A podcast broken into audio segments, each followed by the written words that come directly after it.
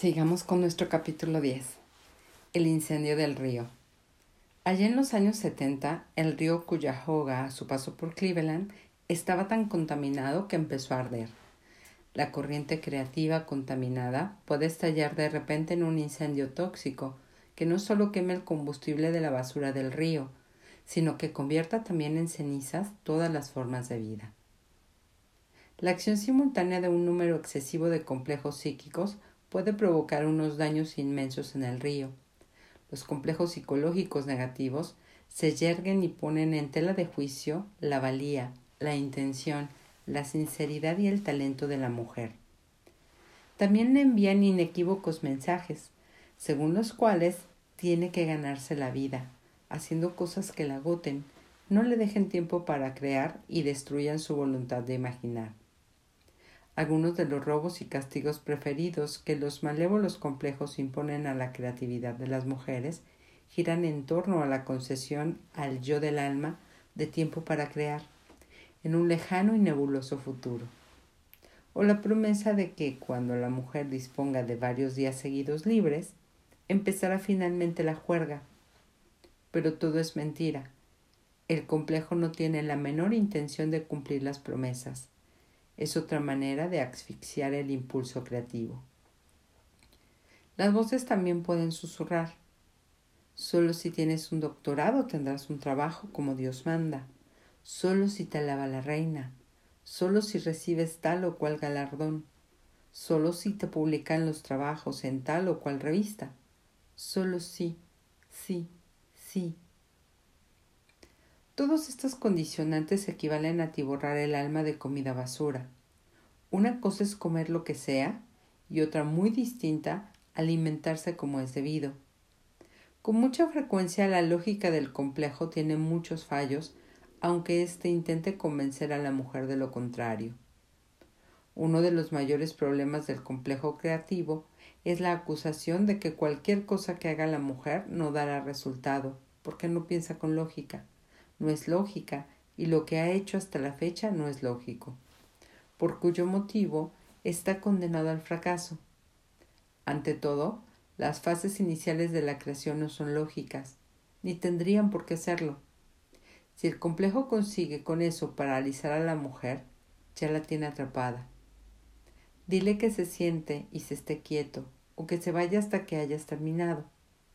Recuerda que si la lógica impera en el mundo, todos los hombres montarían a caballo a mujeriegas.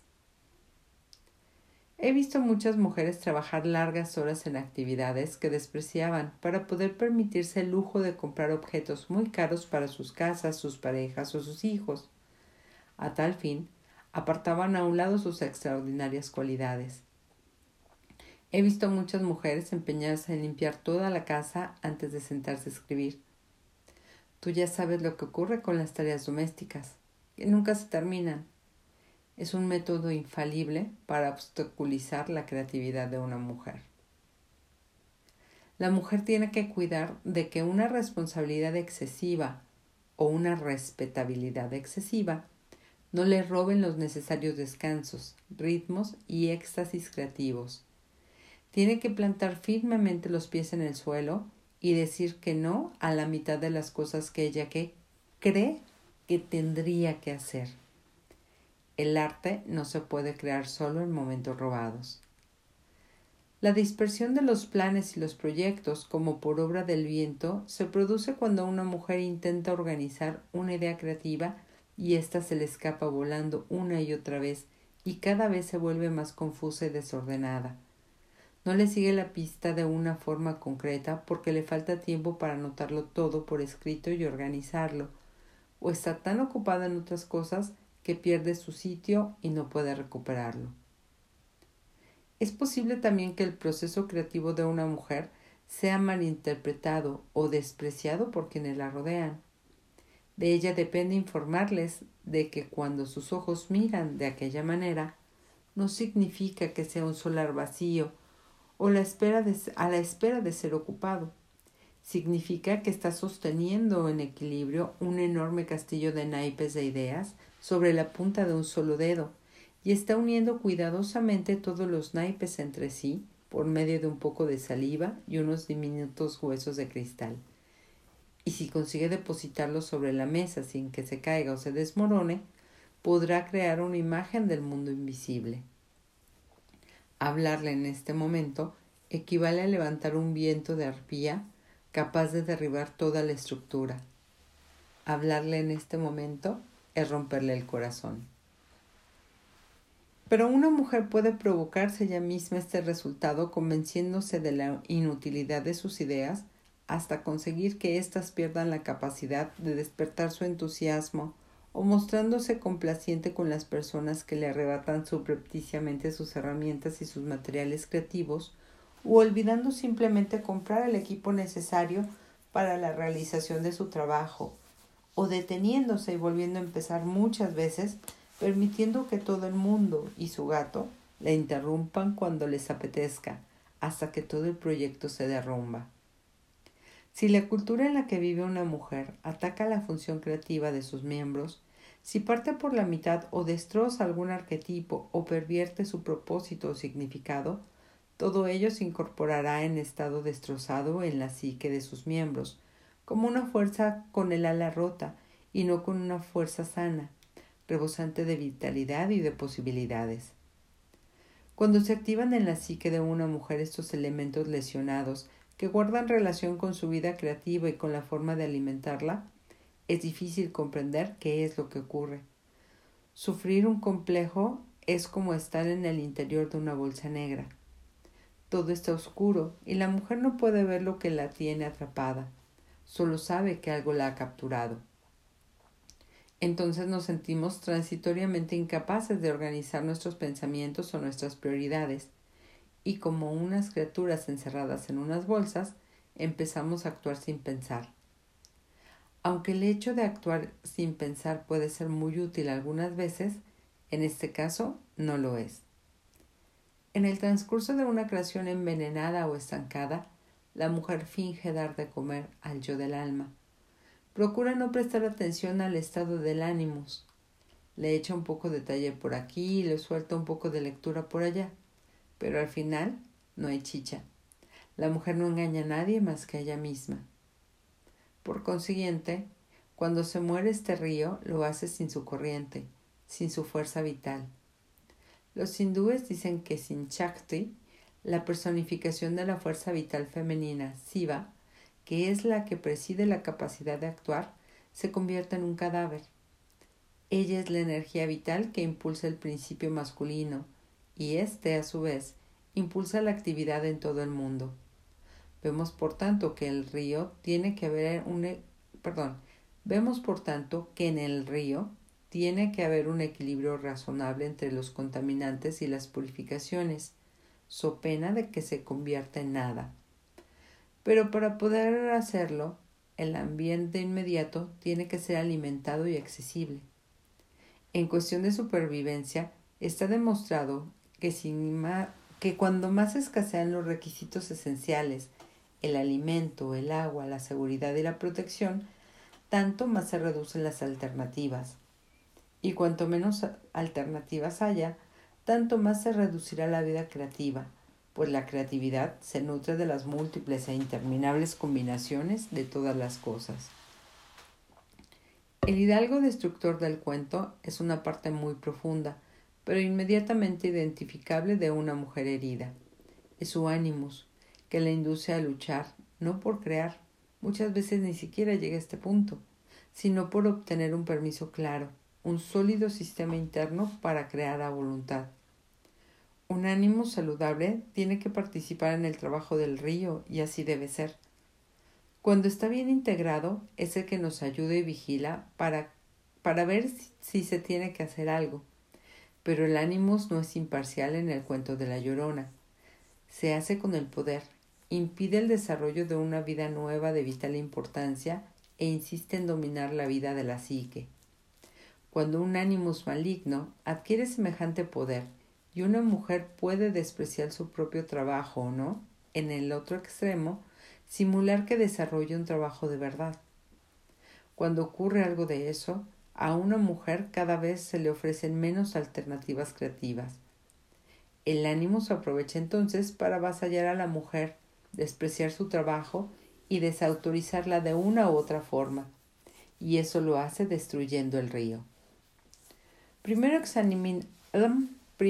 examinaremos los parámetros del ánimo en general y después veremos de qué manera se deteriora la vida creativa de una mujer y qué es lo que puede y debe hacer al respecto. La creatividad tiene que ser un claro acto de conciencia. Sus acciones reflejan la claridad del río, el ánimus, que constituye la base de la acción exterior, es el hombre del río, es el mayordomo, el cuidador y protector del agua. El hombre del río.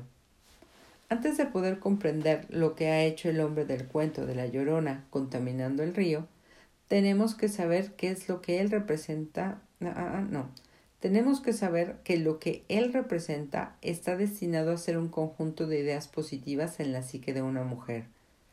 Según la clásica definición junguiana, el animus, de género masculino, es la fuerza del alma de las mujeres. Sin embargo, la observación personal ha inducido a muchas psicoanalistas, entre las que yo me incluyo, a refutar la versión clásica y a afirmar en su lugar que la fuerza revivificadora de las mujeres no es masculina ni ajena a ella, sino femenina y familiar. Pese a ello, creo que el concepto masculino de ánimos tiene una gran relevancia.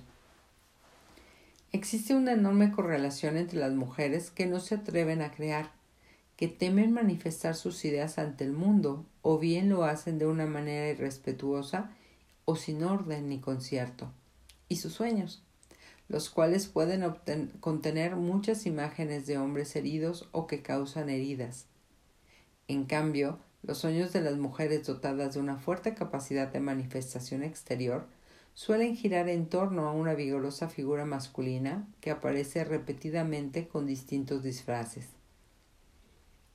El ánimo se puede considerar más bien una fuerza que ayuda a las mujeres a afirmarse en el mundo exterior. El ánimos ayuda a la mujer a exponer sus pensamientos y sentimientos interiores específicamente femeninos de una manera concreta, emocional, sexual, económica y creativa, y también de otras maneras, en lugar de hacerlo según un esquema calcado de un desarrollo masculino estándar culturalmente impuesto en una cultura determinada.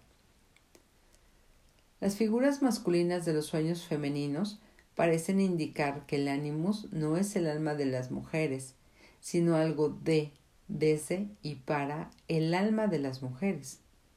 En su forma equilibrada y no pervertida, es un nombre puente esencial. Esta figura posee a menudo unas prodigiosas cualidades que lo inducen a entrar en acción como portador y puente. Es algo así como un mercader del alma. Importa y exporta conocimientos y productos, Elige lo, mejor de lo que se le ofrece, concierta el mejor precio, supervisa la honradez de las transacciones, sigue con tesón todo el procedimiento y lo lleva a feliz término.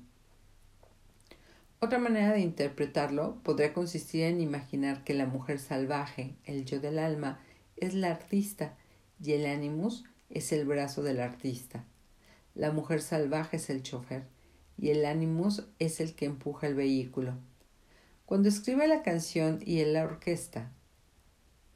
Ah, no es cierto. Ella escribe la canción y él la orquesta. Ella imagina y él da consejos. Sin él, la mujer crea la comedia en su imaginación, pero nunca la escribe y la obra jamás se representa. Sin él, aunque el escenario esté lleno de rebosantes actores, el telón jamás se levanta y la, marquesina del teatro no se ilumina. Si tuviéramos que traducir el saludable ánimos a una metáfora española, diríamos que es el agrimensor que conoce la configuración del terreno y con su compás y su hilo mide la distancia entre dos puntos, define los bordes y establece los límites. Yo lo llamo también el jugador, el que estudia y sabe cómo y dónde colocar la ficha para obtener puntos y ganar. Estos son algunos de los más importantes aspectos de un ánimos vigoroso. Por consiguiente, El ánimos recorre el camino de dos territorios, y a veces tres, el mundo subterráneo, el mundo interior y el mundo exterior. El ánimos, que conoce muy bien todos los mundos, envuelve y transporta todos los sentimientos y las ideas de una mujer por todos estos trechos y en todas direcciones. Le trae a la mujer ideas de allí afuera y traslada las ideas del yo del alma de la mujer al mercado del otro lado del puente para sacarles provecho. Sin el constructor y el conservador de este puente terrestre, la vida interior de la mujer no puede manifestarse con fuerza en el mundo exterior. No hace falta llamarlo ánimos, se le puede designar con las palabras o las imágenes que una quiera, pero no olvidemos que hay actualmente dentro de la cultura femenina un cierto recelo hacia lo, un cierto recelo hacia lo masculino, que para algunas mujeres es un temor a necesitar lo masculino y para otras una dolorosa recuperación tras haber sido aplastadas en cierto modo por él. Por regla general, el recelo es fruto de unos traumas causados por la familia y la cultura en las épocas en que las mujeres eran tratadas como siervas y no como personas, unos traumas que ahora están a duras penas empezando a sanar. Aún está fresca en la memoria de la mujer salvaje la época en que las mujeres de talento eran apartadas a un lado como si fueran basuras, en que una mujer no podía tener ninguna idea a no ser quien la inculcara en secreto y la hiciera fructificar en un hombre que posteriormente la presentara al mundo como propia. Pero yo creo, en último extremo, que no podemos rechazar ninguna metáfora que nos ayude a ver y hacer. Yo no me feriría mucho de una paleta en la que faltara el rojo, el azul, el amarillo, el blanco o el negro. Y tú tampoco. El ánimos es un color primario de la paleta de la psique femenina. Por consiguiente, en lugar de ser la naturaleza del alma de las mujeres, el ánimos o la naturaleza contrasexual femenina es una profunda inteligencia psíquica con capacidad de actuación. Viaja entre los mundos, entre los distintos nodos de la psique. Esta fuerza tiene la capacidad de sacar al exterior y llevar a la práctica los deseos del ego, de estimular la creatividad femenina de una manera visible y concreta. El aspecto clave de un desarrollo positivo del ánimos es la manifestación efectiva de los impulsos, las ideas y los pensamientos interiores cohesivos. Aunque aquí estemos hablando de un desarrollo positivo del ánimos, hay que hacer también una advertencia.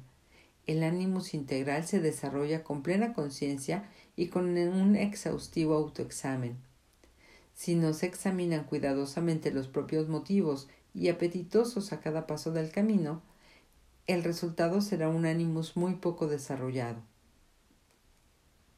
Y este ánimos deletreo, no es cierto, y este ánimos deletereo, ah, deletereo, a ver, y este puede llevar y llevará insensatamente a la práctica los impulsos no examinados del ego, sacando a la superficie distintas ambiciones absurdas y dando satisfacción a una mirada de apetitos no examinados.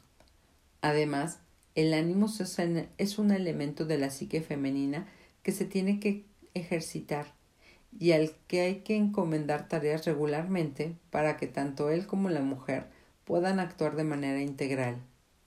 Si en la vida psíquica de la mujer se descuida el ánimo, este se atrofia exactamente igual que un músculo que ha permanecido demasiado tiempo inactivo.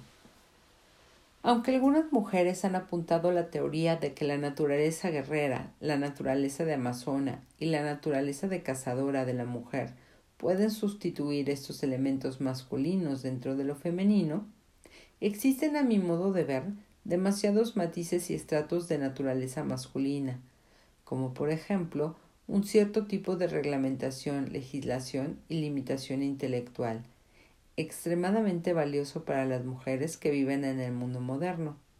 Estas características masculinas no surgen del temperamento instintivo de la psique femenina de la misma manera o con el mismo tono que las de su naturaleza femenina. Por consiguiente, viviendo tal como vivimos en un mundo que exige actuar de una forma reflexiva pero también audaz, considero muy útil emplear el concepto de una naturaleza masculino o ánimos en la mujer. Cuando existe el debido equilibrio, el ánimo se comporta como un asistente, un ayudante, un amante, un hermano, un padre y un rey. Lo cual no quiere decir que el ánimo sea el rey de la psique femenina, tal como quizá desearía una ofendida visión paternalista. Significa que la psique femenina, no es cierto, significa que en la psique femenina hay un aspecto regio, un elemento que cuando se desarrolla con actitud actúa y media en amoroso servicio de la naturaleza salvaje. El arquetipo del rey representa la fuerza que tiene que actuar en nombre de la mujer y en su beneficio, gobernando lo que está y el alma le encomiendan y administrando las tierras psíquicas que se le confían. Eso es por, lo por tanto lo que tendría que ser el ánimos. Pero en el cuento éste ha buscado otros objetivos a expensas de la naturaleza salvaje, y cuando el río se llena de desperdicios, su caudal empieza a envenenar otros aspectos de la psique creativa y especialmente los niños no nacidos de la mujer. ¿Qué ocurre cuando la psique concede al ánimos poder sobre el río y el ánimos abusa de este poder? Alguien me dijo cuando era pequeña que era tan fácil crear para lo bueno como crear para lo malo. Pero yo he descubierto que no es así. Es mucho más difícil mantener el río limpio es mucho más fácil dejar que se contamine.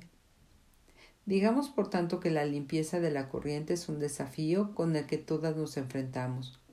Confiamos en poner remedio al enturbamiento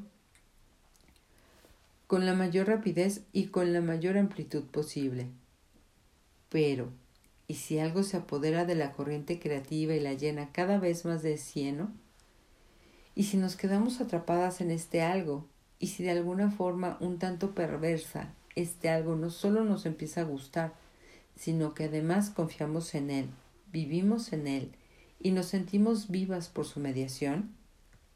Y si lo utilizamos para levantarnos de la cama por la mañana, para ir a algún sitio y para convertirnos en alguien en nuestra propia mente, esas son las trampas que nos esperan a todas.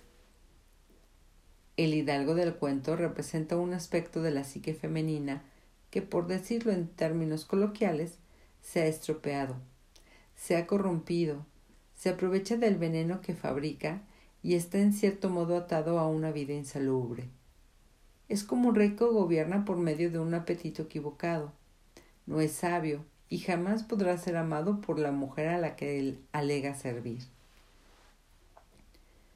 Es muy bueno que una mujer tenga en su psique un ánimo fiel, fuerte, clarividente, capaz de oír todo, capaz de oír tanto en el mundo exterior como en el subterráneo y de predecir lo que probablemente ocurrirá a continuación y de tomar decisiones acerca de las leyes y la justicia a través de la suma de lo que ve y percibe en todos los mundos. Pero el ánimo del cuento es infiel el papel del ánimo representado por el hidalgo, rey o mentor, en la psique de una mujer, debería de ser, de ser el de ayudarla a desarrollar sus posibilidades y alcanzar sus objetivos, a manifestar las ideas y los ideales que ella aprecia, a sopesar la justicia y la honradez de las cosas, a cuidar de los armamentos, a poner en práctica una estrategia cuando se siente amenazada y a juntar todos sus territorios psíquicos. Cuando el ánimo se ha convertido en una amenaza, tal como vemos en este cuento, la mujer pierde la confianza en sus decisiones. A medida que el ánimo se debilita a causa de su propio desequilibrio, sus engaños, sus robos, sus falsedades para con ella, el agua del río pasa a convertirse en algo que era esencial para la vida, en algo a lo que hay que acercarse con las mismas precauciones que se adoptan en presencia de un asesino a sueldo. Este se produce Perdón, entonces se produce hambre en la tierra y contaminación en el río. Crear deriva del latín creare, con el significado de producir vida o cualquier otra cosa donde antes no había nada. El hecho de beber agua del río contaminado es la causa del cese de la vida interior y por consiguiente también de la exterior. En el cuento, la contaminación provoca la deformación de los hijos, símbolo de los jóvenes ideales e ideas. Los hijos representan nuestra capacidad de producir algo donde antes no había nada.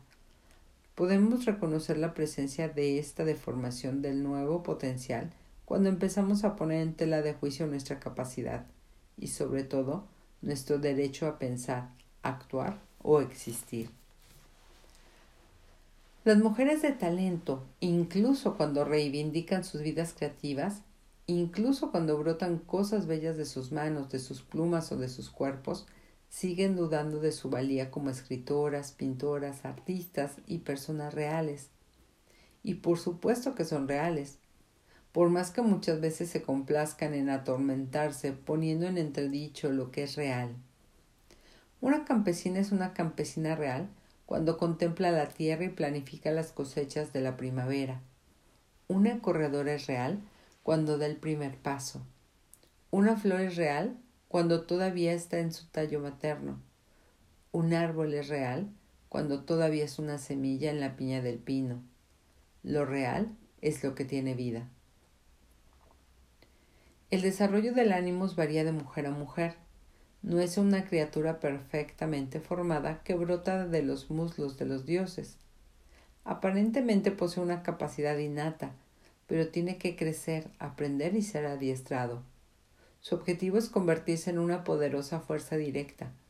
Pero cuando el ánimo sufre daño como, como con la de las múltiples fuerzas de la cultura y el yo, una especie de cansancio, de abatimiento o de indiferencia que algunos denominan ser neutral, se interpone entre el mundo interior de la psique y el mundo exterior de la página en blanco, la tela vacía, la pista de baile, el consejo de administración o la reunión que nos espera.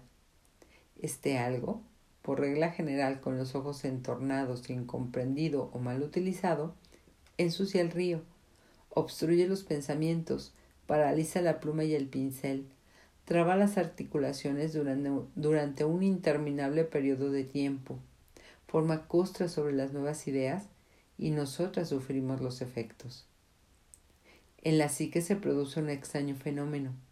Cuando una mujer se encuentra bajo los efectos de un ánimos negativo, cualquier intento de crear algo lo induce a atacar a la mujer este piensa matricularse en algún curso o, o va a clase, pero se queda atascada de golpe y se asfixia por falta de alimento y de apoyo. Una mujer acelera, pero se queda constantemente rezagada.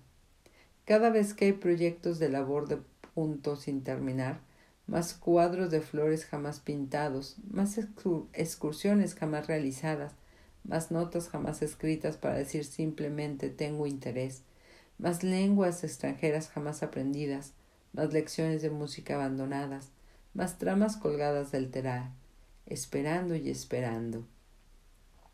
Se trata de manifestaciones vitales deformadas, son los hijos envenenados de la llorona, y a todos se los arroja de nuevo las contaminadas aguas del río que tanto daño les habían causado.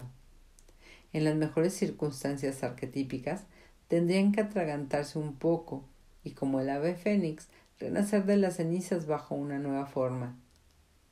Pero aquí algo malo le ocurre al ánimo, y por eso la mujer tropieza con dificultades para distinguir entre uno y otro impulso, y ya no digamos para manifestar y llevar a la práctica las propias ideas en el mundo.